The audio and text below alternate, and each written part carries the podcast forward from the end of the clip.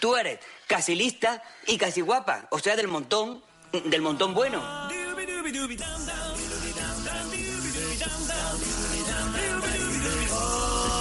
Yo creo que me he explicado bien, ¿no? Bienvenidas una semana más a Casi Lista y Casi Guapa. Esta vez bien grabado, bien... Bueno, Bien, esperemos. Esperemos, porque claro, nosotros somos un podcast autoproducido y buah, esto de, de grabar con el Audacity está siendo toda una fantasía. Así que bueno, por lo menos este, este va a sonar bien. Os vamos a hablar directamente a los oídos. Además estamos probando por primera vez a grabarnos en vídeo, que ya veremos lo que haremos con Sí. estas imágenes. Iba a decir, seguidnos en TikTok. No hemos ni abierto la cuenta. O sea, ese es el nivel de urticaria Quizás que nos da... tendremos cuenta ya cuando hayamos subido este Supongo, podcast. supongo que habrá que tenerla. Buah. Jamás me imaginé que iba a caer en TikTok. Pero bueno, al fin y al cabo son las modas, que es precisamente de lo que venimos a hablar hoy. Eso Aunque es. venimos a hablar de ropa, de moda en ropa, moda en pelo, moda en cejas, todo lo que existe alrededor del mundo de la moda. Y ya que hemos venido a hablar de moda, nos hemos puesto sin, sin saberlo, pero nos hemos puesto de rosa y rojo. Bastante semi parecidas. Hemos dicho, como íbamos a grabar el vídeo por primera vez, decíamos, nos vamos a poner como vamos siempre. No vamos a mentir, nos hemos puesto un poco más monas porque daba un poco de cosa. Hemos tirado aquí. Raquel lleva una preciosa chaqueta de pana roja. Vintage, que, Sí. que hay más de moda, como dice Ojete Calor, que, que lo vintage, ¿no? Eso es. Unos pendientazos. Yo voy aquí de rosa, un poquito maquillada. La verdad que, bueno, nos hemos, nos hemos venido un poquito Bueno, arriba. De momento estoy un poco tensa, estoy un poco así, me siento eh, como si fuera un... Una- un poco la Barbie, ¿no? Un poco, sí, un poco Sí. la Barbie, en plan, no sé cómo ponerme con el cuello y demás, pero bueno. Sí, sí, yo también. Pero bueno, hay que tirar para adelante. Así que eso, hoy venimos aquí a hablar de, de las modas, especialmente la moda del 2000, que es eh, la moda obviamente por excelencia de Aquí hay quien viva, por esa época eh, en la que se grabó la serie. Podemos decir que nosotras, pues hoy vamos muy monas, ¿no? Que mona va Sí. esta chica siempre. Pero no siempre Pero hemos no sido siempre. así. Eso Yo por lo menos no. Yo tampoco. Hemos pertenecido a mucha tribu urbana que ya hablaremos a lo largo de este capítulo. Y bueno, aquí en que viva yo creo que aparte de, de momentos que vamos a comentar, que se tratan temas de ropa en sí, aparecen incluso diseñadores, pero creo que a nivel visual hace un reflejo de la moda de los 2000 tremenda, porque allí seguro que había un montón de marcas metidas, en agradecimientos salen Sí. muchos nombres que al final dejaban y cedían ropa entonces eh, tenemos personajes que son como precarios, sobre todo personajes jóvenes que tienen poco, poco dinero, pero sin embargo van a la moda del momento que honestamente todos sabemos era horrible. Pero horrorosa. Y yo recuerdo ver la serie, eh, a mí no me, no me chirriaban esos, esos vestidos. Esos lookings. Esos looks no me- de hecho, me, o sea, quería vestir un poco así. Sí, eh, en sí. algún momento ya hablaremos de ello. Y ahora lo ves con perspectiva y dices, No, no, no. esas, que creo que ya lo comenté en un programa, pero esas camisetas de Kukusumusu de Belén 100%. y de las supernenas, no las supernenas Marisa Vicenta Concha, no, no, las supernenas de Nickelodeon. Eh, el pelo, por ejemplo, el pelo de Aquí no hay quien viva, o sea, los estilismos de pelo de Alicia, guau. Sí, sí, sí, sí. Yo que soy una persona básica con el pelo, o sea, hoy me he hecho aquí estas onditas de, de nada, que son un poco dos mileras, diré. Pero, pero yo esos pelos no aspiraba a tenerlo. Yo he tenido siempre, he sido muy básica. Llevaba unos peinados y unos moños. Yo, me, a mí, sin embargo, me gustaba muchísimo el pelo que llevaba Lucía. A mí me encantaba y me parecía... Sí, eh, esas mechas que luego mm, muchas las llevan porque luego Bea también eh, también está con ese mundo mecha me gustaba mucho y me gustaba sobre todo un look que es ella con dos trencitas que es- claro tenía el pelo como cortito y se le salía la trencita se le quedaba como muy cortita con esas mechas horrorosas con un flequillo así un poco capeado y demás. Eh, yo quería 100% tener ese pelo lo que pasa es que Oh. no- mi pelo no tenía nada que ver porque yo siempre he tenido el pelo con muchísimo volumen y cero unidades de liso y, y me frustraba no poder tener el pelo de Lucía y gracias a Dios no- nunca me hice esas mechas. Uh, Gracias a Dios, porque es verdad, a ver, a mí me gustaba mucho cómo que le quedaba en la época, pero era un poco guti, podemos decirlo. era, era bastante guti. Y yo no, no, la verdad, no me lo esperaba. no lo había pensado nunca. Pues no, la verdad que yo... La no- que Lucía Guti, ¿eh? No te Lucía. Lucía, ey. Guti. Pero, pero le quedaba muy bien y eso, ese momento de las trenzas lo tengo muy, ay, muy en mente. Es cuando Sí. se va con Carlos, no me acuerdo, pero lo tengo en la cabeza. No sí, sé. eh, no sé si es exactamente ese capítulo, pero es temporada en la que empieza a salir con Carlos, Sí, podría ser. lo tengo que yo ahí también En la que vuelve con Carlos y, y se van a la Warner, Sí, etcétera. Eso es. Creo que está Y- por ahí. Y me gustaba mucho de Lucía, honestamente, como mujer que me fijaba en estas cosas, los escotes. Hmm. Siempre llevaba unas camisetas con escotes súper bonitos. Sí, y además eh, no, no solía llevar sujetador. No, eso que es. eso era como muy raro. Bueno, por lo menos para, o sea, para mí era raro ver un escote Sí. eh, que se notara tanto que no llevaba sujetador. Con mis ojos de adolescente era raro. Sí, y me di cuenta el otro día viendo, eh, haciendo los deberes para el capítulo de hoy, que digo, joder, pues yo no llevo sujetador jamás. Y, ha sido relativamente hace poco que decidí dejar de ponérmelo, ¿sabes? Qué envidia. O sea, Mm. me encantaría tener el pecho pequeño para no poder llevar sujetador, ¿eh? Lo digo real. Me da Ya. muchísima envidia esa... Pero y aún así, aunque yo tenga poco pecho y pueda ir sin sujetador, me acomplejaba bastante que se notara el no llevar sujetador. Pero ahora es verdad que se lleva. Ya, totalmente. Que, que de verdad, o sea, lo de que se lleve ponerse o no ponerse sujetador me parece un poco fuerte. Eso es. Claro, es que en realidad yo me he dado cuenta que a lo largo de toda nuestra vida eh, hay muchísimas cosas que yo no me ponía porque, o sea, quiero decir, está feo que haya moda alrededor de nuestros cuerpos y de nuestra libertad, pero a la vez yo gracias a que se llevan determinadas cosas me he liberado en muchísimas cosas. O sea, yo el sujetador al final hay veces que no me pongo, pero lo llevo porque tengo el pecho grande y me duele la espalda y me es incómodo, no, no tanto por un, por un este estético. Sí. Pero hay cosas como pantalón ancho, yo que tengo un cuerpo no normativo, digamos, o sea, porque normales, porque hay millones de tipos de cuerpo, pero no es el cuerpo normativo que aparece en publicidad o aparecía especialmente hasta hace poco, que ahora ya se está empezando a abrir la mente Mm. en publicidad, en cine, en series, etcétera. Eh, yo hay determinadas cosas que consideraba que no eran para mi cuerpo y que se empieza a llevar el ir más ancha, el ir más holgada, el ir más cómoda, el no llevar tanto tacón. Gracias a eso yo he tenido acceso a esa ropa y me veo súper cómoda y mucho más mm, feliz. O sea que tiene cosas buenas y Mm. cosas malas, ¿no? Dilo. Venga, Hombre, claro, y aparte reivindicación aquí a que las mm, tiendas dejen de hacer tallas eh, llamadas número 50 para, o quiero decir 58, para la gente que no tiene un cuerpo normativo, porque Sí. con todos los TCAs que hay por ahí, eh, que la gente vaya, mm, yo con mi cuerpo vaya a una tienda y a veces no me quepa una 46, cuando yo uso una 42 en muchas otras tiendas, es un poquito para, para que mm, piense una chica adolescente como yo con problemas, se- para que se preocupen. O sea Sí. que, oye, un llamamiento. Y era en los 2000 cuando se empezó a llevar, es que no sé si fue en los 90 o ya en los 2000 cuando se empezó a llevar el cuerpo este tan mega ultra delgado, rollo Paris Hilton, que era un poco Alicia. Totalmente. Ese, ese sí, tipo de cuerpo. Ese tipo de cuerpo. Además, sí que en Aquí quien viva se siguen haciendo muchos comentarios referente Sí. al cuerpo de, o sea, Belén supuestamente es una persona que está mm, gorda. no sé si en Totalmente, algún momento se llega a decir eso, pero como que se mete mucho con el cuerpo de Belén. Sí. Eh, también hay un capítulo en el que en el que Lucía y Alicia están a ver quién, a ver si a Lucía le entran los pantalones de Alicia, Sí. que es la talla 38, que no sé qué, y va mega apretada, bueno, todo horroroso Sí, todo en esta época.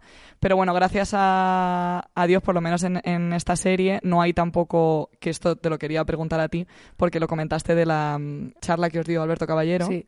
acerca de eh, los desnudos dentro de las series, porque esa, en esa época, ¿te acuerdas de esto? No me acuerdo mucho, pero Sí, pues yo, me, yo me acuerdo y me, corrígeme si me equivoco. En esa época fue también la época de Un Paso Adelante y todas estas series que, se que empezaron a aparecer muchos desnudos en series, pero en plan sin venir a cuento, rollo, pues eso, en, en Upadance, si todas lo tenemos en mente, eh, están en el vestuario unisex, por supuesto, Por y de fondo... eh, se ven, o sea, a lo mejor estaba eh, Lola hablando con Pedro, no sé qué, llorando y de fondo había unas tetas. Ya, es ¿Sabes? que- Que a tope con que se vieran unas tetas en pantalla, pero a, a- a santo de que en ese, en ese momento cero justificado. Claro, o sea, liberación al pezón, ¿no? O sea, free the nipple, pero eh, no a través de cosificar a la mujer, claro. Ni tanto ni tan calvo, obviamente. Y que eh, en, en Aquí hay quien viva les pidieron que también aparecieran más desnudos. ¿Te acu- No, me acuerdo, qué Sí. pena. Madre mía, la ansiedad y las pérdidas de memoria que provoca. Ya hablaremos en otro programa. y que ellos no estaban de acuerdo y lo que hicieron fue eh, que aparecieran desnudos, pero mayoritariamente, mayoritariamente de hombres. Bravo. Y que apareció eh, Mariano, eh, o sea, Eduardo Gómez, apareció cuando aparece desnudo con la, Con la sartén. con la sartén tapándose. Esto es lo que contaba Alberto Caballero, que fue lo que dijeron, sí, ¿queréis desnudos? Pues ahí tenéis desnudos. Entonces, en ese sentido, aunque haya, aunque sigan habiendo muchas cosas que a día de hoy no se, no se harían eh, cosificando el cuerpo de la mujer, en ese sentido, por lo menos ellos pusieron como freno, Joder. ¿no?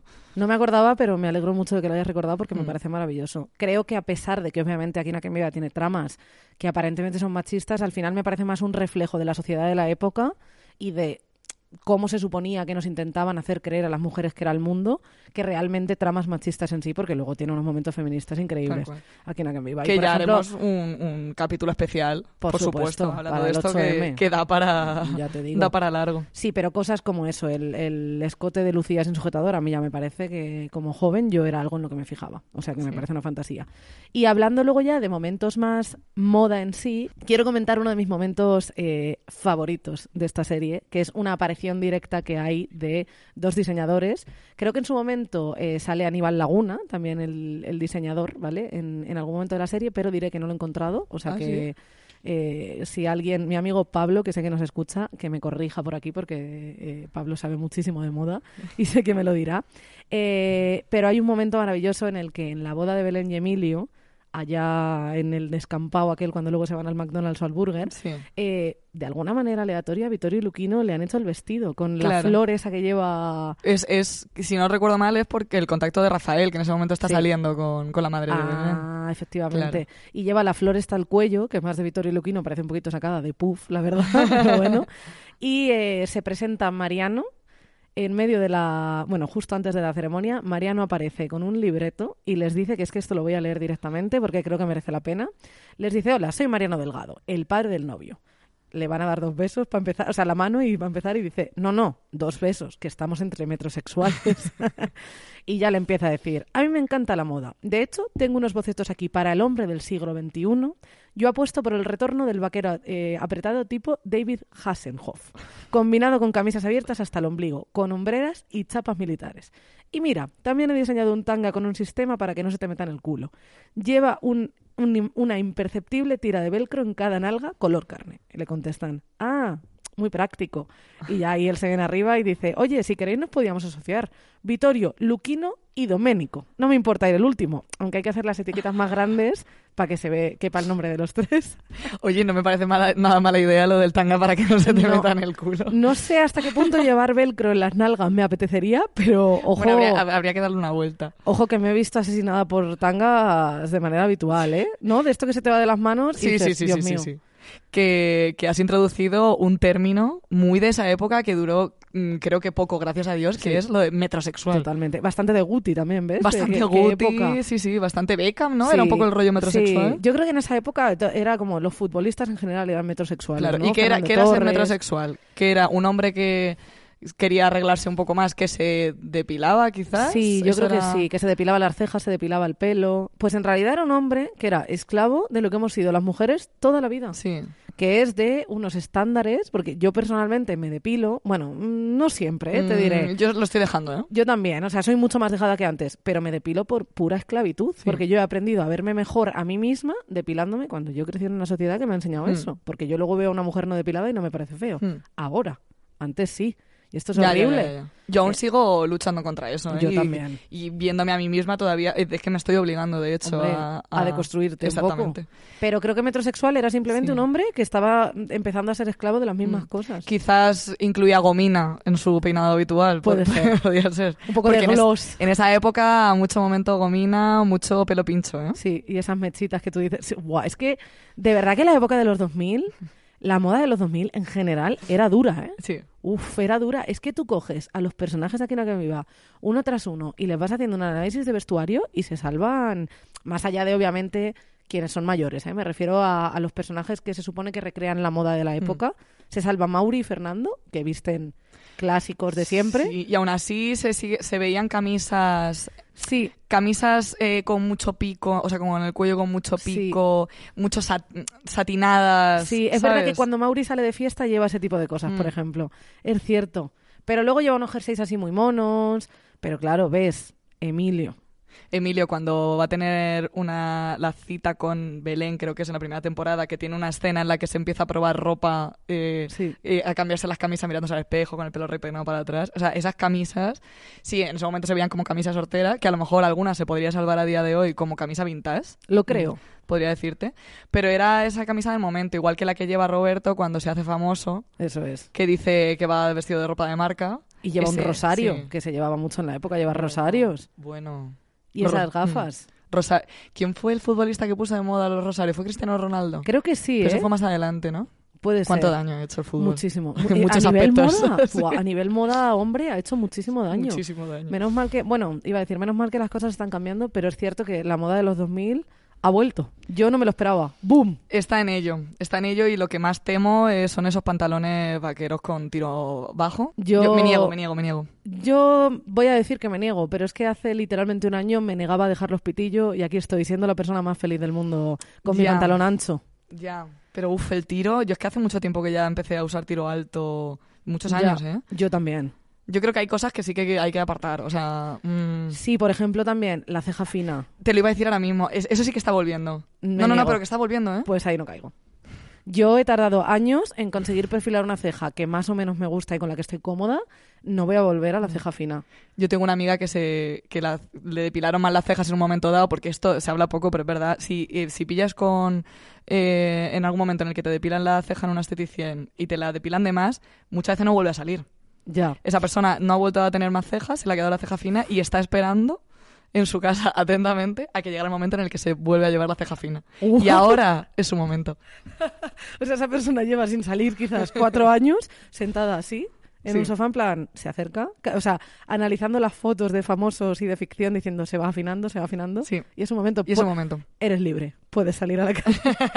yo recuerdo una vez que fui con una amiga a hacerme las cejas hace poco, yo ya me las hago yo, siempre, y salimos de allí, no, no voy a decir la expresión que usamos porque no me parece correcta, pero wow, la ceja fina que nos dejó, que dije, mátame camión, que me arrolle un camión ahora mismo. Era además las dos en plan, ¿qué tal me ves? Bien, hasta que, o sea, tardamos como un minuto en decirnos En realmente deciros las "Hostia, tía, verdades". qué horror. Sí, sí, sí, en decirnos las verdades. Buah. Y ha vuelto a crecer, yo te la veo bien ahora mismo. Sí, ¿eh? ha vuelto a crecer, más allá de que mi ceja pues es una ceja mm, eh, con pelo grisáceo, yo me las pinto. Ah, me subí a esa moda de pintarme hace muchísimos años.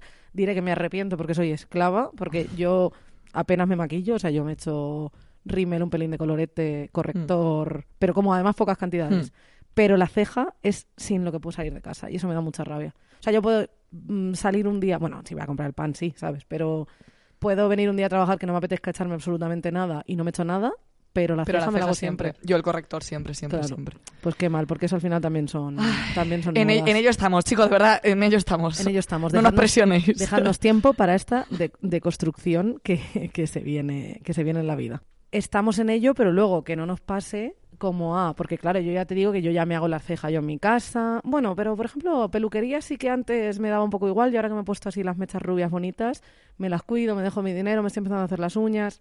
Esclava, ¿ves? Pero bueno. Esclava al final por otros lados, pero... Eso es, pero que no nos pase como pasa eh, a, a las supernenas, a Concha, Vicenta y a Marisa, cuando van a una peluquería para ponerse guapas para Nochebuena, en una canción que yo no recordaba, que es la de la manicure y la pedicure, que dice Soy la princesa de Radio Patio, ojo.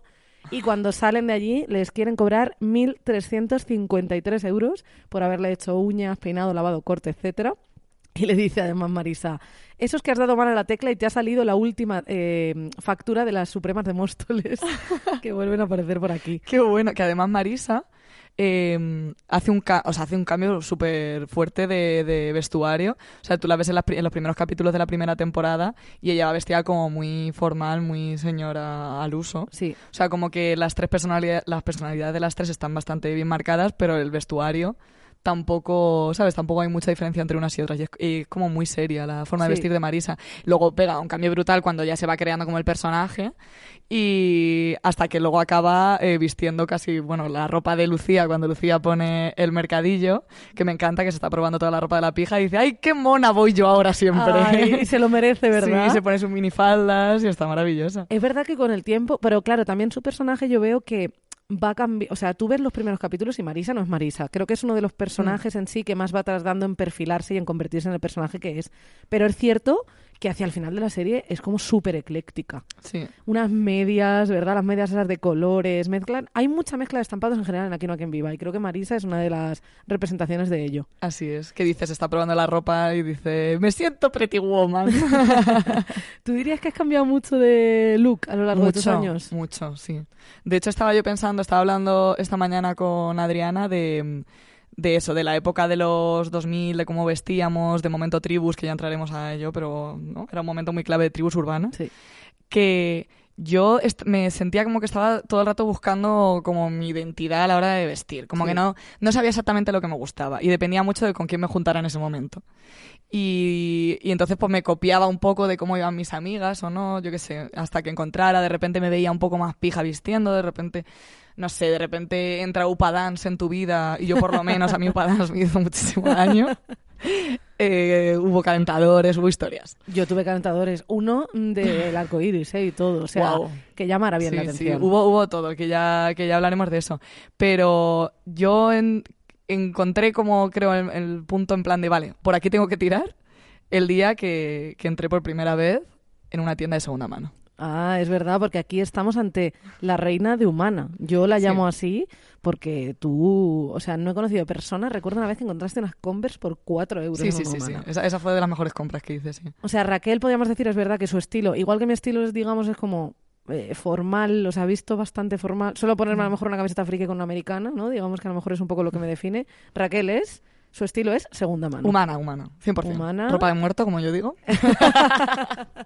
Es verdad. Que en realidad eso me lo, o sea, que lo, lo empecé a decir porque una chica, me acuerdo, eh, una chica que conocí una noche, eh, que era como amiga de amigas y nos juntamos en el mismo grupo, eh, me preguntó, no sé qué llevaba puesto, pues una, algo monísimo, que me dijo, ay, ¿dónde es? Y yo le dije, pues es de Humana, tal, una tienda de segunda mano.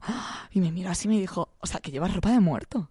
Bueno, me encanta el término. Obviamente no tiene por qué, pero me encanta. Y dije, sí, pues ahora que lo dices, sí. Pues sí, gracias al cielo o a lo que exista ese más allá por esta ropa que me habéis dejado. Claro, y a partir de ese momento yo, yo noté como que cambié. Y cambié mucho mi, mi armario y tal. Y a partir de ahí como que he seguido una línea más. Y ya me da bastante igual eh, cómo va. O sea, al final sigo la moda como todo el mundo. Porque a quién voy a engañar, vamos, sí. Eso Pero es. me da ya más igual eh, el a ver cómo viste esta, a ver cómo viste la otra. Sino que yo ya sigo por, por mi camino. Estoy pendiente ahí con mi aplicación. Que por cierto, que no se me olvide, mañana tengo que ir a Humana porque está a 3 euros. Qué pena que cuando ya esto ya no está tres Claro, euros, creo. no, creo que el domingo ya ponen la nueva temporada. Oh. Bueno, pero al final, claro, eh, vamos encontrando nuestro camino, pero de alguna manera todos somos, pues eso, esclavas de la moda. O sea, esta Mm. chaquetita de pana que tú llevas hoy Mm. será vintage, será lo que quieras, pero se lleva mucho. Yo la tengo en dos colores también muy parecida. Porque, eh, voy a aprovechar para meter este momento, hay una figura por ahí que aparentemente parece inexistente, o sea, nosotros no lo vemos, ¿no? Y ahora con el mundo de las redes sociales también ha cambiado todo mucho, pero está la, la tendencia, o sea, la, la figura de la caza tendencias, joder, que no me sale. Cool Hunter. Caza tendencias o Cool Hunter. Entonces, es ese momento que ya lo comentamos en el primer programa, pero creo que podemos desmigarlo mucho más aquí. El momento en el que Belén eh, entra a trabajar en Doppers, porque finge haber trabajado para Donna Cara en New York y se convierte en una Cool Hunter.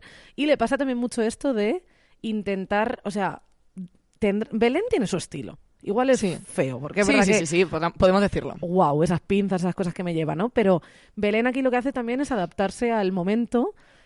Tiene una cantidad de gafas, por ejemplo, de mil colores, que yo digo, ¿de dónde las ha sacado? Porque cada capítulo Sí, yo llevé gafa, gafa de, de, mm, de pasta. de pasta de color. Naranja las tenía feísimas. Sí, sí, sí, conocí yo en esa época. Mm, me las acababan de poner, sí, pero me ponía poco gafas en No ese recuerdo. momento, entonces... Pero sí, sí, estuve mis dos o tres años llevé esas gafas, ¿eh? Yo soy una persona a la que me vais a odiar, o sea, lo digo ya, porque tengo la visión perfecta y soy de las que dice, me habría gustado llevar gafas. No, no, no, no. no. Y Hubo me- una época, además, en la que se llevaba el, el llevar gafas y la gente llevaba eh, gafas con, cristal, con cristales sin graduar y desde aquí digo me parece una ofensa. Porque la miopía es una enfermedad, como dicen en Paquita Salas. Y es verdad, y a mí me parece una ofensa y yo sé que me merezco una hostia. Y Sí. que el día que deje de ver me, voy a- me van a quedar mal las gafas y me lo voy a merecer.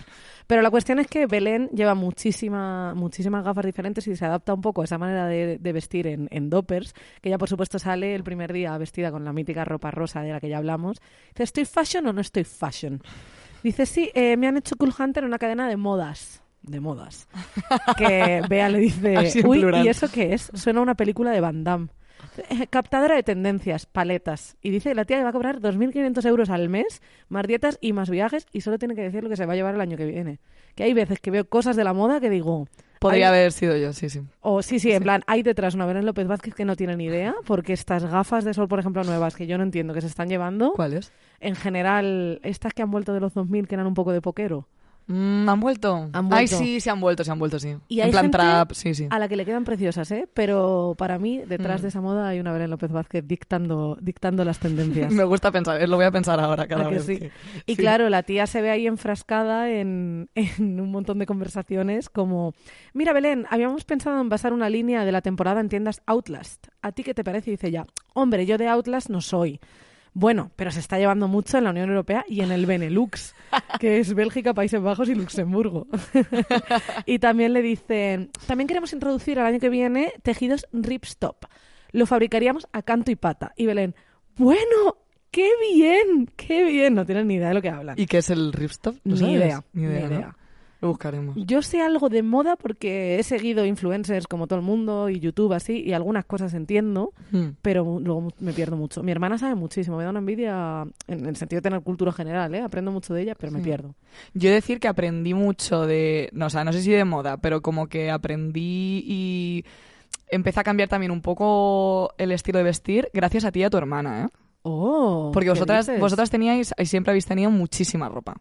Y, Sí. entre, y encima, entre que tenéis mucha ropa una y otra y os la cambiabais entre vosotras, yo cuando viví contigo también me ponía muchísimo tu ropa. Sí, podemos decir que ante- al despertarnos yo iba a tu armario y tú al mío. Sí, eso era. era, sí. era bastante así, o sea, vestíamos ya y, y además siempre habéis sabido comprar muy bien en cuanto a mm, gastaros poco dinero y tener Sí. mucha ropa. Te iba a decir que siempre hemos tenido mucha ropa porque a mí mi madre, desde que era muy pequeña, me ha enseñado, veníamos a Madrid a hacer compras Mm. O al pueblo de al lado donde se hacían compras y me enseñaba a comprar de rebajas. Sí, o sea, sí, sí. yo rara vez, o sea, además lo tengo como muy instaurado. Si me enamoro de un vestido que me gusta o algo que me guste mucho, me duele mucho gastarme dinero en ropa. Mm. Yo compro en rebajas. A mí siempre. también. Yo intento gastármelo. O sea, para mí es una satisfacción eh, coger algo, o sea, que alguien me diga, qué bonito el jersey que llevas y decirle, ¿me ha costado esto? 100% mi primera respuesta. Y de hecho hay gente que me ha dicho, tía, pero no lo digas. Digo, perdona, tú sabes, esta camisa, por ejemplo, que llevo hoy, ¿Cuánto te ha me la compré en Primark de rebajas, era la única que había y creo que me costó 6 euros. A mí me encanta que me diga, es que mona, digo, ya, 6 euros. ¿Sabes? O sea, no me me vas a ver también. diciéndote o, o alguna falsificación de bolso que haya tenido. No por. O sea, me da igual que parezca que llevo un Chanel o no. Sí. Pero a lo mejor hay alguna bolsa de, de un- alguna forma de bolso que me gusta. Me compro alguno. Tía, qué bonito. Y yo, buah, súper falso, me costó 3 euros. ¿Sabes? Ya, ya, ya, ya. A mí igual es lo que más me, lo que más ilusión me hace. Y, y entonces cuando empecé a vivir contigo, pues aparte de que te robaba la ropa y tal, no sé, o sea, vi que había como muchas posibilidades de, de conjuntar, no sé cómo decirlo, Sí. pero yo contigo aprendí un montón de... Qué bien, muchas ropa. gracias. Aquí Es verdad está. que luego uno se cansa de su propia ropa. En Aquí no que me iba hay un momento también que no iba a comentar, pero bueno, lo dejo por aquí, cuando aparece Arancha, la compañera de clase de Emilio, Ah, que sí. se va a vivir con él, que entra en el piso y se encuentra a Lucía, a Alicia y a Belén probándose toda su ropa. Sí. Y en plan, y dicen, mira qué mona esta camisa. Por cierto, horroroso todo lo que tiene, pero horroroso, también muy de la época. pero hay un algo en la ropa ajena que gusta más que Sí, la propia, ¿eh? y Belén y, y Lucía en algún momento también se intercambian. Cuando Lucía eh, quiere deshacerse de toda su ropa porque quiere dejar de ser pija para gustarle a, a Yago y ser, Que y por ser cierto, hippie. se deja pelo en el sobaco. Bravo. O sea, se deja de depilar. Me parece muy bien. En la- Bravo, en que se deje de depilar, pero no por el estereotipo de la hippie No, y tal. Pero no. bueno, o sea, Eso es es, un poco, es un poco por eso. Eso es verdad. Lo tratan desde un punto estereotípico, pero por lo menos se ve a una Pero por lo menos se habla y se ve. Eso es. sí. Bueno, mm, para la época está bien. eh, pinzas, pero podemos Sí, aceptarlo, podemos eso aceptarlo. es. Y, y entonces va al armario de Belén para, para cogerse ropa un poco más de, de- de mercadillo, como Sí. dice. como algo negativo. Cuando a mí ir al rastro y rebuscar en los montones Me parece es, increíble. es un estilo de vida al final. Sí, porque al final es verdad que cuando Belén quiere algo elegante, va a casa de Lucía. Le piden Mm. un momento un bolso de Vittorio Luquino, que ahí tenían que meter ellos mano en, en la serie. Yo digo que sí, porque demasiado se habla de esa Eso es. Y va- sí, va, va como a pedirle la ropa, la ropa cara, pero Mm. la otra va para lo contrario. Y a mí, honestamente, a ver, es verdad que en la serie me gusta más como viste Lucía, ¿eh? Pero Sí, sí, eh, o sea, yo recuerdo que a mí me gustaba cómo vestía Sí. Lucía, o sea, creo que sí que de verdad llevaba como... Era que mona va esta chica siempre. sí. O sea, la boda, hola, En la boda... Cuando se cuan- casa. Ah, que lleva así como un tupé... por favor, ¿No? va guapísima. ¿Cómo va atrás? Sí, va como muy moderna para la época, Sí. ni siquiera es un vestido 100% blanco. O sea, bravo, bravo. Pero no por ser ropa más cara, es ropa mejor, esto también lo voy a decir aquí. Eso, por supuesto. Yo no he tenido ropa de marca en mi vida. Yo lo siento. Y hablando de lo de que la moda vuelve, Ujú. es que estas cosas no sabía dónde meterlo y lo tengo que meter aquí con calzador porque es que es buenísimo.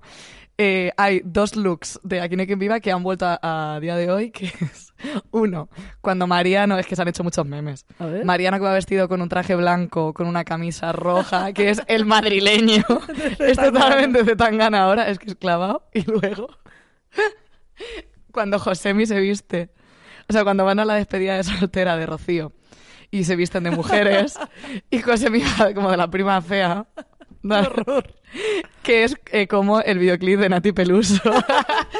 Que- seguro, o sea, ¿no has visto ese- el videoclip? Ah, sí lo he visto, sí lo he visto, sí lo he visto. el, de vivi- el de morir de amores. Sí lo he visto.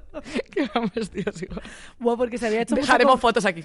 Se había, es verdad, venga. Se había hecho mucha comparación con, con que José era un poco eh, cuando visten a ET de, de prima o de hermana Sí, pequeña. Pero también se había hecho esto, ¿eh? Pero lo de Nati Peluso y Zetangana es verdad. Si es que aquí lo que me vea siempre vuelve, macho, siempre vuelve. Y en eso, lo de la moda cíclica, pues aquí lo tenemos. Aquí lo tenemos, con todos nosotros. Josemi, que también tiene un momento en el que le obligan a ponerse el traje de comunión para ir a la boda de Lucía, si no me equivoco. Para ir a la boda de... mm, sí, sí, que Lucía se casa con Roberto, sí, sí. Eso es. Y, Que él supuestamente está en Irlanda. y él sale, eso es. Y él sale diciendo, esto es humillante, papá. Y dice, venga, hijo, que en la vida hay que ser valiente. Sale con el traje de comunión que le queda pequeñísimo y le dice Paloma, ay Juan, mira qué guapo, en plan oficial y caballero. Claro, estos trajes no pasan, no pasan nunca de moda. y Josemi le dice, como le cuentes esto al psicólogo, os quitan la custodia. Y luego al burlao le pasó algo por ahí. Eh, creo que no podemos, obviamente, dejar de lado un tema que estamos aquí escurriendo y escurriendo y Claro, escurriendo. porque lo mejor va para el final. Claro, si estamos hablando de moda, creo que sin duda tenemos que ir introduciendo un concepto. Un concepto que son tres letras, Sí.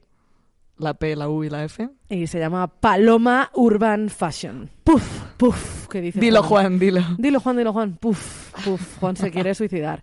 Eh, Paloma mm, se pasa toda la serie obsesionada. Tengo aquí apuntados varios momentos. Porque desde el principio de la serie utiliza mucho un término que para mí es cero común en realidad, pero que no se para de utilizar a lo largo de la serie, que es boutique. Claro. Ella insiste que quiere tener una boutique. Hay un momento que dice, una boutique y un chalet, aunque sea dosado. ¿Acaso es mucho pedirle a la vida o qué? ¿Tú no, has- no utilizabas el término boutique? No, usi- no utilizaba jamás el término Yo boutique. entraba a boutiques, ¿eh? ¿Sí? Para ver, sí, sí, sí. Claro, para mí una boutique es una tienda así como chiquitita, o sea, como que no es una cadena de... Es, una, es lo que sería negocio local a día de hoy, ¿no? Sí, como negocio local, pero sobre todo como de ropa, para yo como lo entendía, como de ropa más de fiesta y más, ¿sabes? Como más de diseño, sin, ser, ser. sin ser especialmente de marca ni nada, ¿sabes? Claro, es que además cuando nosotros nos criamos, yo por lo menos tengo este recuerdo y tú seguro que también. Yo, yo además más siendo de pueblo, pero tú también en Albacete. No existía este mundo de redes y no existía esta opción de comprar ropa online. O sea, no, había un Zara, no. un Mango... Pero en Albacete sí que había mucho Inditex. Claro, Sí en- que había un, un Mayoral, o sea, yo de pequeña Mayoral, Zara Kids. Yo es que Claro. sí, yo sí... Yo no tenía Yo aquí no acceso. te, no te sigo. Tenía acceso porque venía a Madrid con mi madre, pero cuando yo tenía un evento especial, eh, por ejemplo, en, en la fiesta para las fiestas del pueblo, yo me iba al pueblo de al lado, que he mencionado Claro. varias veces, Alcázar, y me iba a comprar a las boutiques que había por allí. Eso es, eso es lo que había. Claro. Y es que date cuenta que Albacete es el Nueva York de la Mancha. Bueno, claro. Entonces, allí sí que entraba, quiero decir, hay Primark y todo. Claro, en esa quinta avenida, ¿cuántos bolsos de Chanel se habrán vendido en. Albacete? Pero también hay boutiques rollo, rollo puff. Rollo Sí, puff. sí. Claro, yo no sé, yo me nutrí mucho de ahí porque me, me recuerda también a, o sea, a un término. Yo hice un estudio de mercado, yo hago muchos estudios de mercado porque tengo una vida precaria.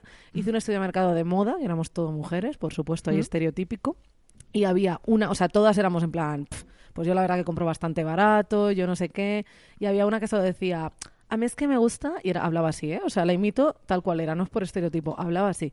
Decía, yo es que consumo, consumo poco fast fashion.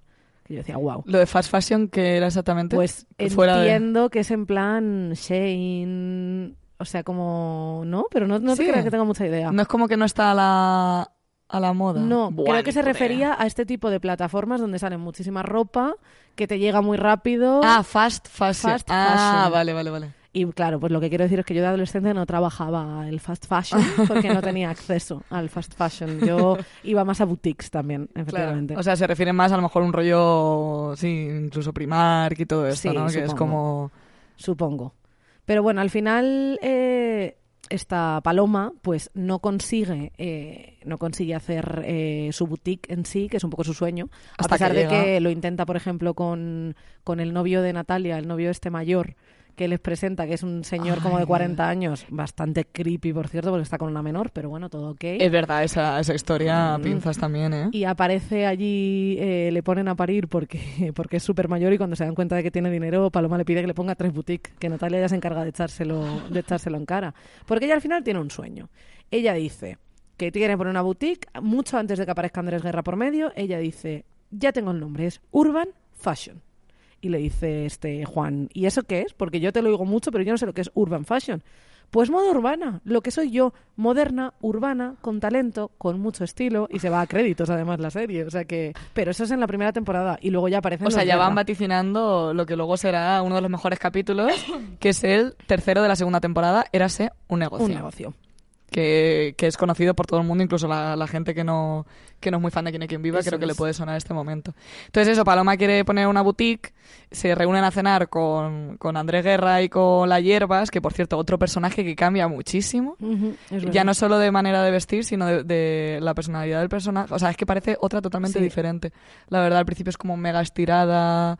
Y yo cuando, la- cuando apareció la serie no, no suponía que luego me iba a gustar incluso más que el personaje de Paloma, que es un poco lo que luego me ocurrió. Creo que es un poco la clave también de ir eh, dejando al actor que vaya haciendo el personaje Mm. un poco suyo, ¿no? Creo que ahí eh, todo el equipo de Aquí no que viva hizo muy buen trabajo. Mm. Que eso ta- también pasó y voy a hacer esto, pero que no sirva de, de precedente. Voy a nombrar al Voldemort de Aquí no que viva, que es la que se avecina. No, pero Pablo Chapela. eh, bueno, yo sí que las primeras temporadas de la que se avecina sí que las vi porque le quise dar una oportunidad, luego ya no, en fin, todo esto. Ok. Sí que también cambió muchísimo ese personaje, que también era súper estirado, y ahora él, por lo que dicen, es que hay muchos diálogos que le dejan improvisar, muchas frases recurrentes que es porque él las ha metido, y ha cambiado por completo eh, la serie también gracias a, a ese personaje, pues creo que lo mismo pasaba con, con el personaje de, de La Hierbas. Y bueno, pues van a su casa porque eh, André Guerra está de, de moroso, que no ha pagado la comunidad. Que es una comunidad pequeña y si uno no paga se nota. Eso es. Y al final es un liante y cuando ellos van a, a cenar, pues mm, le cuenta, Paloma le cuenta su sueño. Bueno, aparece con unas pintas que Claro. flipas. Y, y la hierbas que lo único que quiere es como le dice, por favor, pórtate bien con los vecinos Sí. y se maja todo el rato.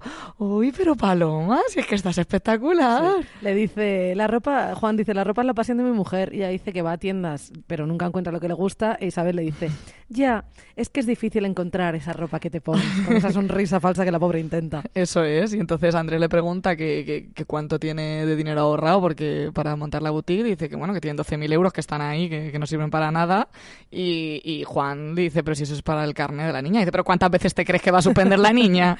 claro, y ahí le meten en, el lío, ¿no? Y es cuando ya se dice, ¿cómo, cómo, cómo te gustaría llamarlo? Dice, Paloma Urban Fashion. Dice, Paloma Urban Fashion. Puff, puff, me gusta. Dice, Puff Woman. Puff Jeans. Es muy internacional. Sí, se puede decir en cualquier idioma. Dice Coke, Nike, Puff. y ahí ya se ponen con Viva Puff, Viva Puff. Viva Puff. Que luego dice también Paloma, o de Puff, esto en Francia se tiene que vender. O sea, le gusta mucho cómo suena a todos los niveles. Así es. Y nada, a partir de ahí pues empiezan, empiezan los trámites de logística para dar eh, forma a esta empresa. Eh, Juan hay un momento en el que le dice que los sueños están sobrevalorados, que son la trampa del subconsciente. Que, creo Que ya lo dijo Freud. Que ya lo dijo Freud y ella dice, a mí me da igual lo que diga ese señor. Yo como diseñadora soy un diamante en bruto y si Dios me ha dado este don, lo tengo que aprovechar. Dilo, Juan, dilo, puf, ¿no? Es ese momento. Sí.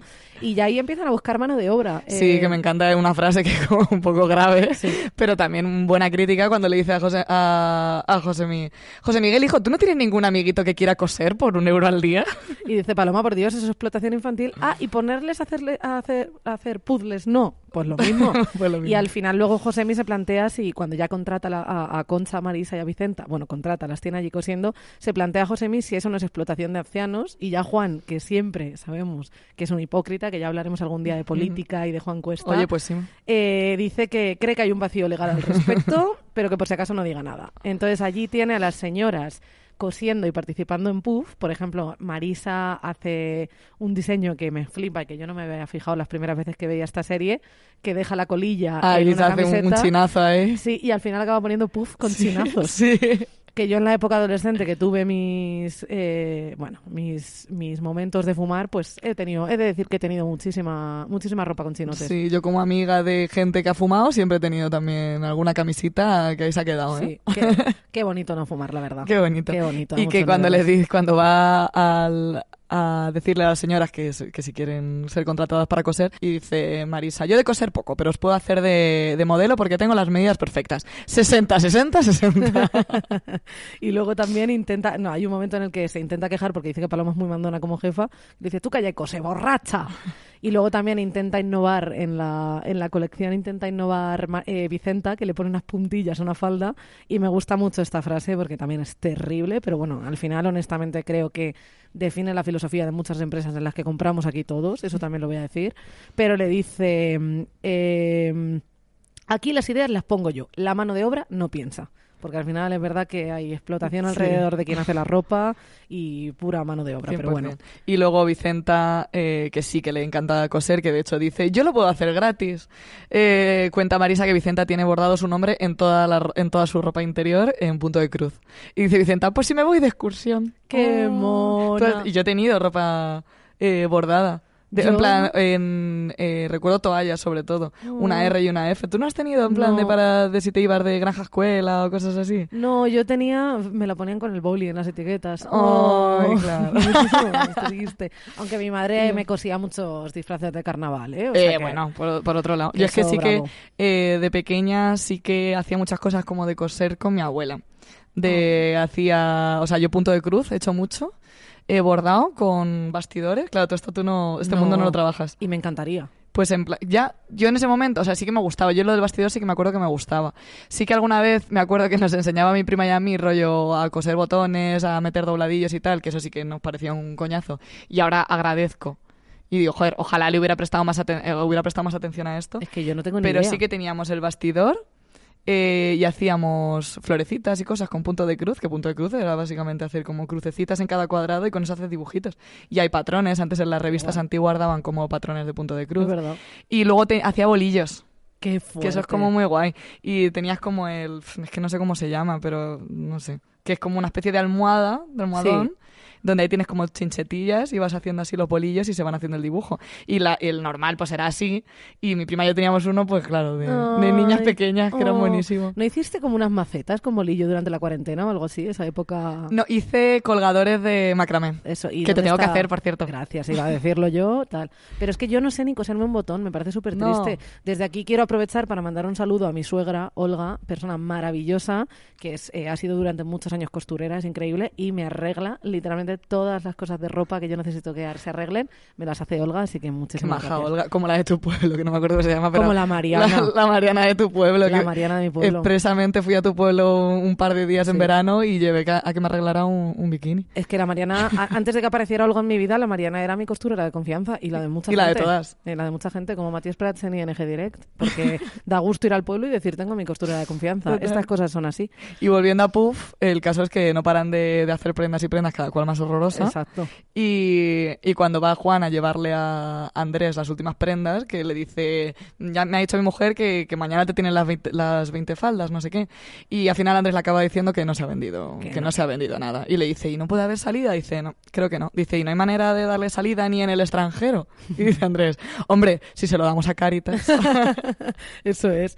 Porque, a ver, al final Andrés ahí está siendo un liante. Entonces, Juan se ve en la tesitura de montar una junta urgente en casa de las señoras, donde se lleva ahí a Mauri y a Lucía, sabe, sabe a la carne a la que está que, llamando. lo, que lo que siempre decimos, ¿no? Que, que suele haber, cuando hay una trama que involucra como casi todos los vecinos, siempre como que Mauri Sí. y Lucía suelen estar al margen, suelen tener otras tramas. Sí, suelen tener otras tramas. O sea, le separan un poco el mundo joven y el mundo adulto, entre, o sea, joven y adulto más tercera Sí. edad hacia allá, y a veces los mezclan, pero es verdad que suelen estar fuera de estas cosas. Sí. Pero se lo intenta vender, obviamente estos se van, en plan, ¿qué me estás vendiendo? A pesar de que Juan lo intenta diciendo, es una línea moderna para la mujer de hoy, pero no venden nada.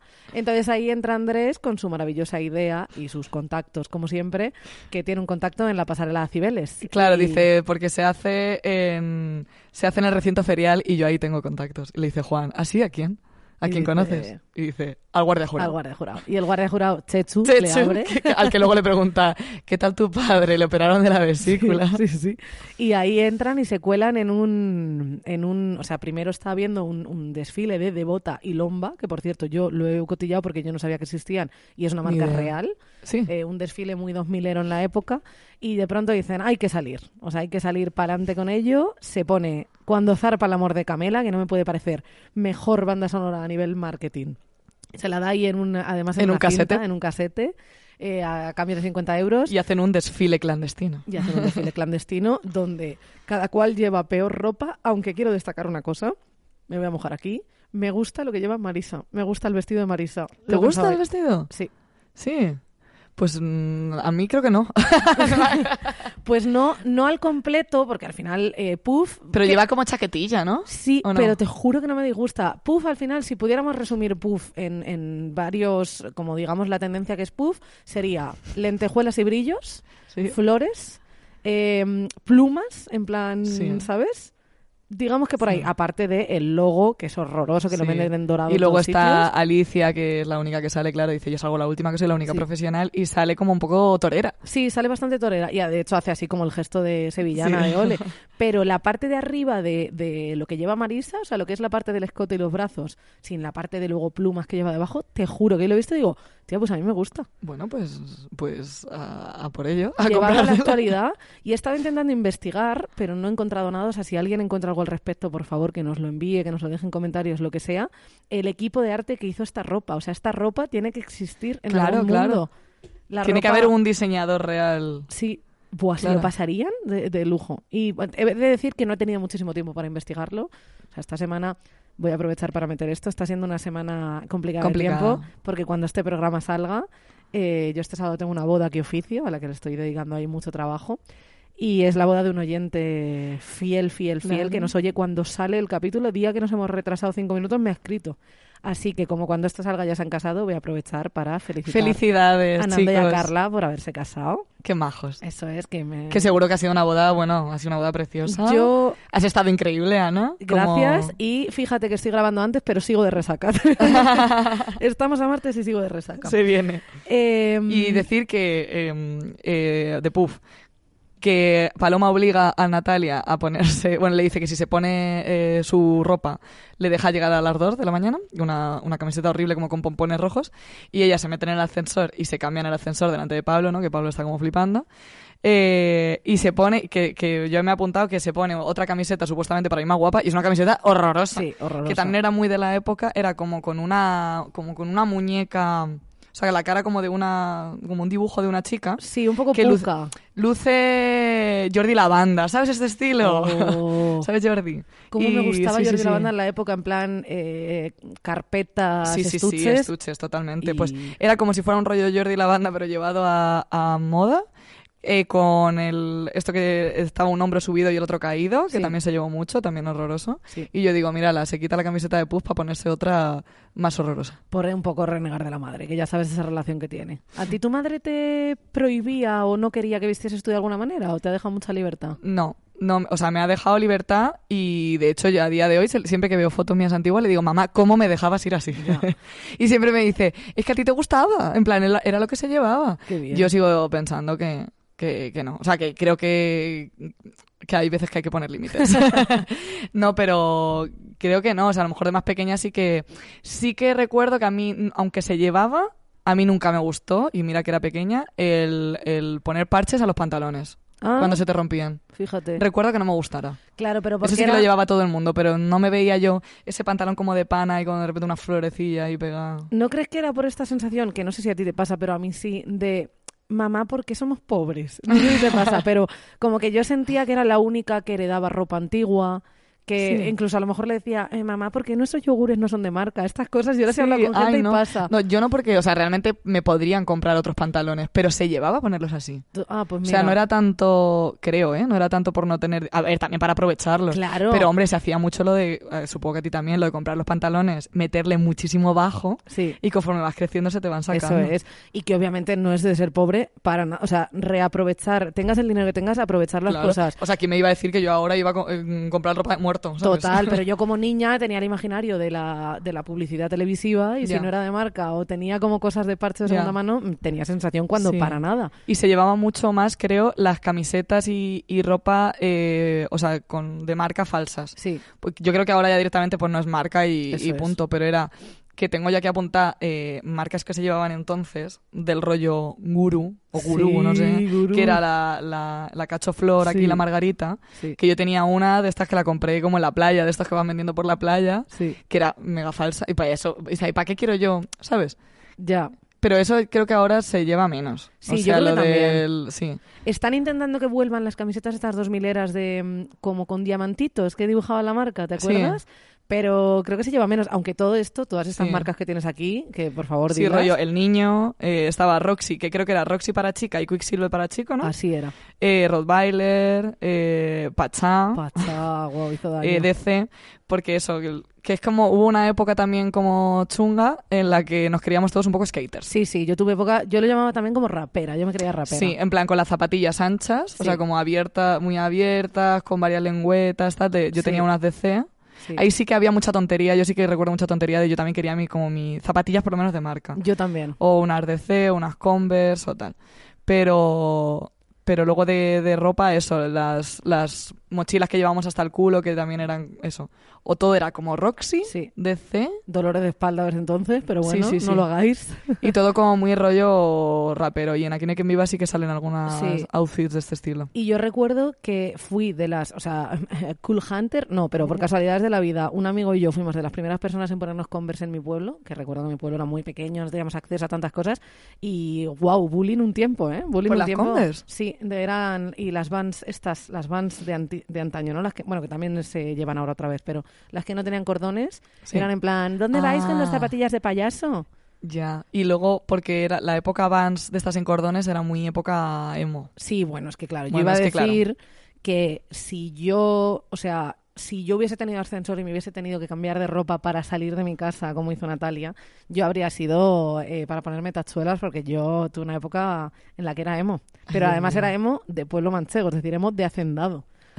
¿Sabes? O sea, Porque a ti sí que te vestía tu, tu madre. no, no me vestía, pero a mi madre no le hacía mucha gracia. Eh, lo entiendo, porque yo veo fotos y digo, wow, las pintas.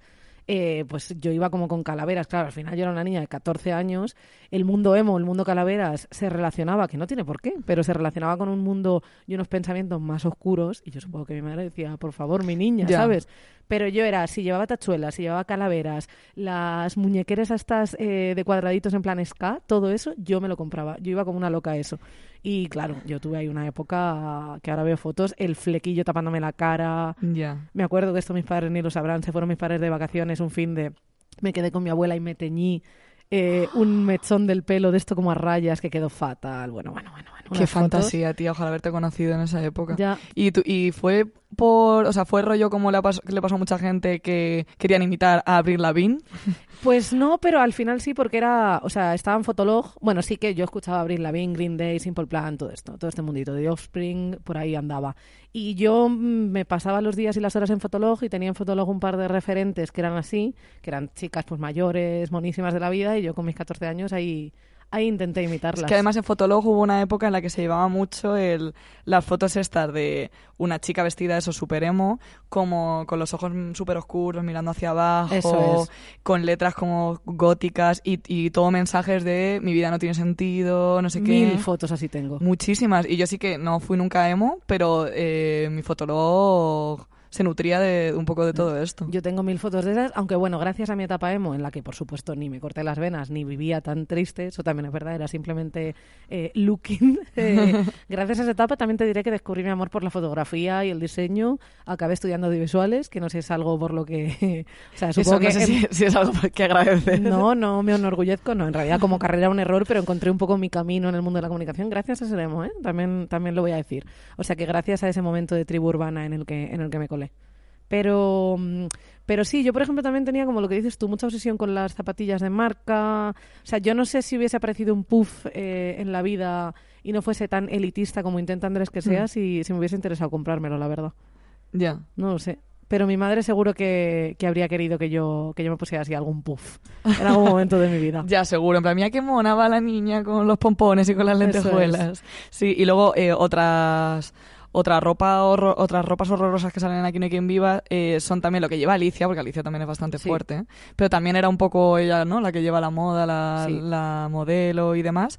Y son esas, yo no sé si tú has llevado muchas, yo al, al tener también muy poco pecho siempre he llevado mucha eh, palabra de honor No la puedo trabajar. Palabra de honor que además tú te ponías sujetador, aunque no necesitara sujetador, de estos de con tirantes transparentes, que es lo peor que se ha inventado. Sí, sí. Porque quedaba muchísimo peor eso, a que se te viera el Sí. sujetador negro de cualquier color. Y sudaba.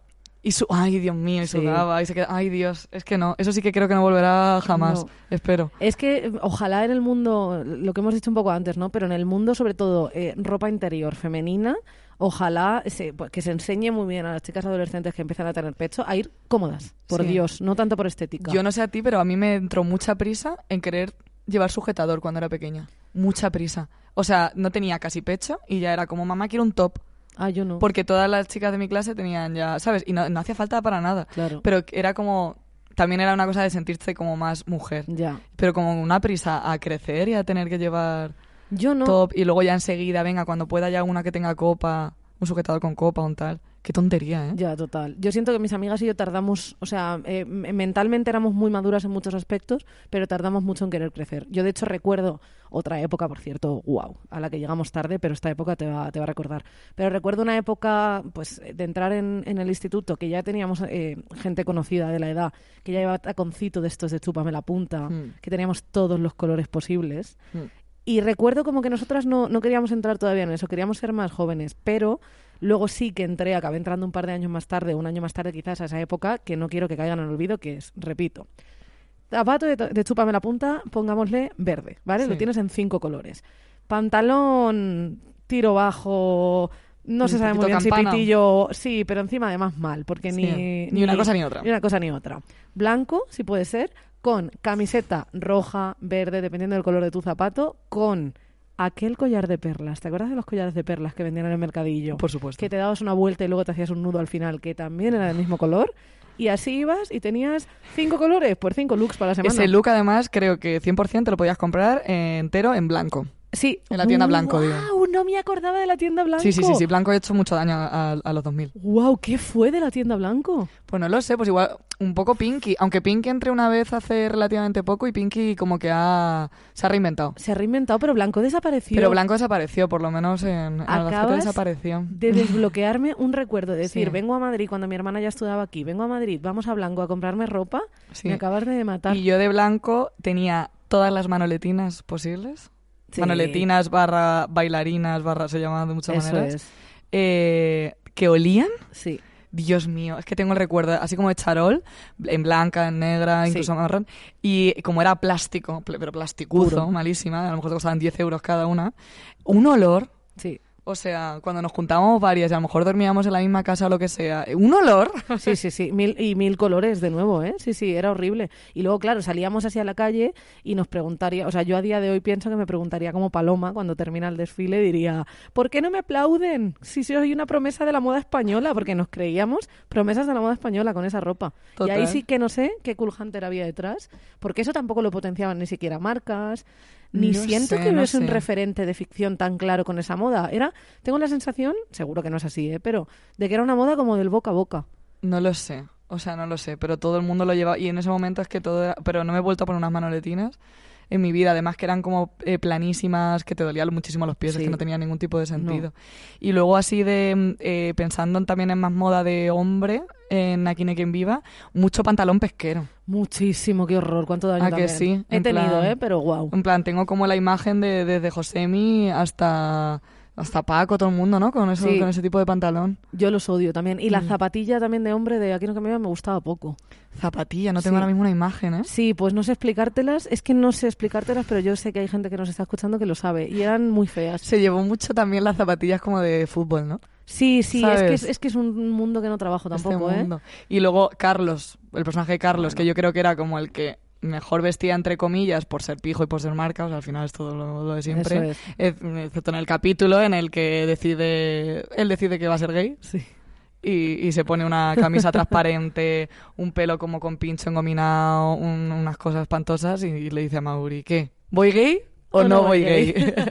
y me ha recordado, fíjate, a un momento que no tenía apuntado, en el que aparece también Mariano intenta llevarlo de metrosexual a otro nivel y se presenta en la junta de vecinos con el pelo pincho para arriba y no, se, no pueden parar de la risa. Carlos, de hecho, es presidente en el momento. Intenta seguir a hablar, o es Mauri. No, Es es, Carlos. Carlos, sí. Carlos intentan hablar y dice, es que no puedo porque parece usted Calimero recién salido del huevo. Y luego es la rana Gustavo cuando se pone la, la mascarilla verde, que se la intenta quitar en, en casa de la pija. Es que es Pero como no tiene presión. Es que es una maravilla.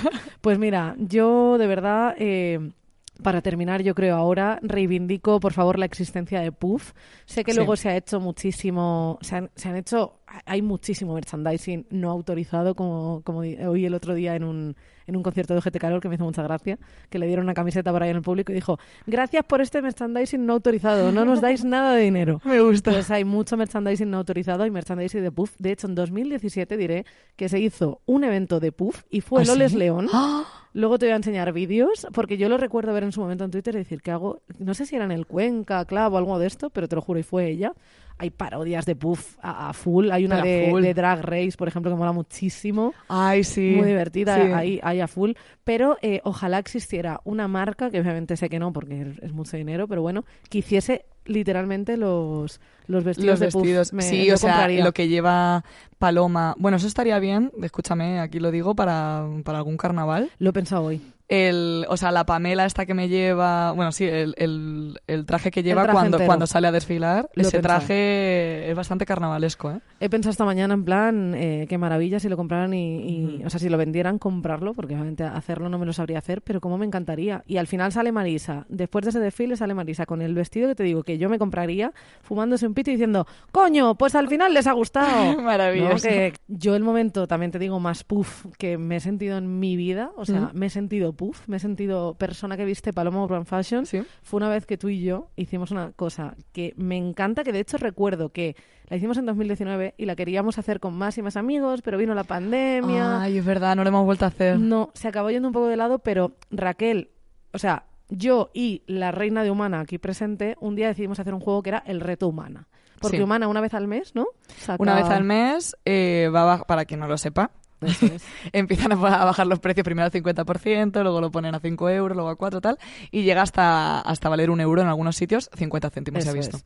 Entonces quisimos hacer el reto humana. El reto humana consistía en que Raquel y yo nos poníamos en la puerta de una humana, nuestra humana de confianza.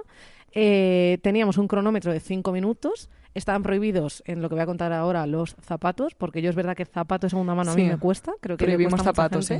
Eh, pero teníamos cinco minutos, cinco prendas, cinco euros. Es decir, en esos cinco minutos teníamos que entrar a elegirle cinco prendas a la, A otra, la otra persona, persona. completamente variopintas, y con esa ropa nos la íbamos a poner e íbamos a salir a cenar y a lo que surgiera. Y así fue. Y así fue. Y claro, hubo como dos... eh, Dos equipos. Dos equipos, o sea, Ana me vistió a mí auténticamente Puff. auténticamente puff y yo creo que parecía, o sea, parecía un poco disfraza, o sea, Sí. porque cada prenda entre, o sea, iba horrorosa, pero cada prenda no, no tenía que ver una con la otra. No. Llevaba que es una camiseta rollo eh, fof- eh, fosforita, Fosforita, con como unas plumas fosforitas. Sí, eh, de repente una, una falda espantosa, una torera, una chaquetita torera. Es que era muy puff. Era, sí, digo. es que la chaqueta torera no la hemos mencionado, pero la chaqueta torera también hizo mucho daño. Muchos colores tuve también. Muchos colores. Y iba hecha un auténtico cuadro, pero parecía yo, lucía un poco disfrazada. Sí. Pero sin embargo, el otro equipo que fue, que fue que cuando yo vestía a Ana, yo cogí elementos eh, que entre ellos podían casar y podía parecer que Ana era este tipo de persona. De hecho lo parecía. O sea, Ana parecía que vestía completamente. Y además puedo decir que era un look, eh, look desigual o lo que es lo mismo, look profesora de inglés. Porque Eh, vamos, a vamos a dejar, mm, si subimos vídeo, yo creo que vamos a dejar aquí ya total, fotos. ya Así. total. pa, pa. No hay cosa que me dé más vergüenza, pero ya me, o sea, on- y de verdad, ¿eh? Porque tú sabes que miedo a ser viral, miedo a que me critiquen por mi físico, etcétera, etcétera. Pero esto yo creo que es Pero ya que me he lanzado aquí a grabarme, pues sí, yo era, eh, ya te digo que todas las profesoras de inglés, o sea, tú naces como bebé, te conviertes en profesora de inglés y por tanto empiezas a vestir de desigual. Y empiezas a usar las gafas de sol como diadema. Eso, Eso por, lo, es. eso por lo menos la mía. Eso es, y yo parecía una profesora de inglés, no, pero que parecía realmente, eh, parecía yo. Sí, sí. Entonces salimos de fiesta, salimos a un karaoke el fuimos que... al bingo. Es verdad. Fuimos a, fuimos a tomar algo, luego nos fuimos al bingo, nos inventamos nuestras personalidades, Sí. dijimos, pues eso, Ana era prosa de inglés, se llamaba X. Y era de Ponferrada, como la prima de Juan. No sé si te es verdad, eras de esto. Ponferrada. Sí. Y yo decidí que, que yo era un poco hippie y que hacía mis propios avalorios, Sí. ¿no? Algo así. Al final haces cosas de macramé, ¿ves? Sí. Y salimos de fiesta a un karaoke super antro de mi barrio, super antro, y voy a decir que Raquel disfrazada, bueno, vestida, no era, no era Del reto humano. vestida de puff, ligó esa Ligué. noche. Eso, wow. O sea, creo que de verdad eh, a los tíos se la suda totalmente. Sí. Así que Como vaya vestido. ¿eh? y Natalia, creo que te equivocabas cuando te quitaste esa camiseta porque a lo mejor puff Hubiera atrae. ligado muchísimo. O sea, si yo atrae ligué a- de esa guisa, Se, de verdad, fue, fue bastante bueno. Así que ahora sí que sí, creo Sí. que con esto, con esto podemos poner un puntito final a esta, a este, a este podcast, a este programa, ahora que estamos de moda, porque Sí. gracias a todos eh, nos habéis vuelto a situar eh, por tercera semana, que llevamos, el otro día lo pensé, digo, llevamos un mes y seis días. Cuando salga esto, un poquito más, ¿no? Pero Sí. llevamos un mes y seis días eh, pues haciendo ha sido- ha podcast. sido intenso, y hemos ¿eh? estado tres veces en, en la lista de éxitos de, de los mejores podcasts de España. O sea, gracias. Muchísimas gracias, de verdad. Yo no me lo he visto venir, así que Yo voy, tampoco, a, cero. voy a aprovechar que estoy de moda para creerme Cool Hunter, eh, Café Tendencias, y voy a ver si lanzo por aquí alguna moda de las que nos gustan para reírme yo un poquito. Oye, sí, tenemos que a ver, a ver qué modelitos vamos trayendo cada día. Madre mía, empezaremos así y luego yo creo que para el próximo ya me lanzaré con mi peto, que como me dice mi novio parezco el bebé jefazo. Un día tenemos que venir las dos me- con peto. Vale, porque yo me pongo, me- fui como hace poco a una, a una, con- a una conferencia, a una convención de cosas laborales, así como con gente importante, y iba con un peto y una americana, y me decía literalmente el bebé jefazo.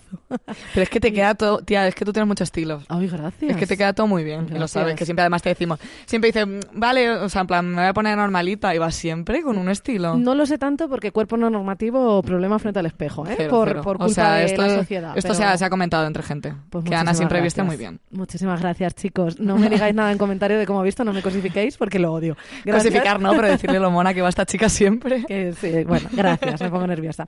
Pero nada, eso, eh, seguimos aquí, nos quedan un par de programas antes de que acabe la temporada, ¿verdad? Para dar un descansito de Navidad. Sí. Así que simplemente gracias por escucharnos. Muchísimas gracias. Y- Eh, compartirlo con vuestros amigos y amigas. Eso es, seguirnos en redes, que somos arroba casi lista y casi guapa, eh, tanto en Twitter como en Instagram, próximamente en TikTok. Y nada más, muchas gracias a todos. Hasta Muchas la semana gracias. que viene. Adiós. Toma Urban Fashion. Paloma Urban Fashion. Puff. Puff. Abreviado, que es lo que se lleva ahora. Suena bien, fíjate. Puff Woman, Puff Jeans. Es muy internacional. Coke, Nike, Puff. Se puede decir en cualquier idioma. Lo veo, lo veo. Vamos a hacer un brindis. Por Paloma Urban Fashion, por Puff. ¡Viva Puff! ¡Puff! Mira, Paloma Urban Fashion. ¡Puff! Dilo, Juan, dilo. Puff.